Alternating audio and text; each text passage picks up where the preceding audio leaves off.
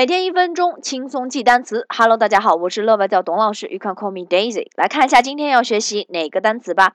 那我们昨天呢学习了第几月份呢？还记得吗？学习了五月份，对吧？May，非常简单的一个单词。那今天呢，我们继续来学习六月份。六月份呢，这个单词也超级简单啊，比 May 就多了一个字母，而且它还是不发音的啊，是什么呢？不发音的 e。OK，OK，so now let's read the word together。我们来一起念一下这个单词。Jew, Jew, June.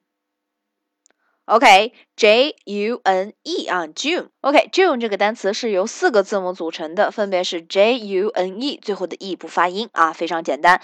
OK，so June means the sixth month of a year，每一年的第六个月，对吧？第六个月，the sixth month。OK，so now let's make a sentence about June.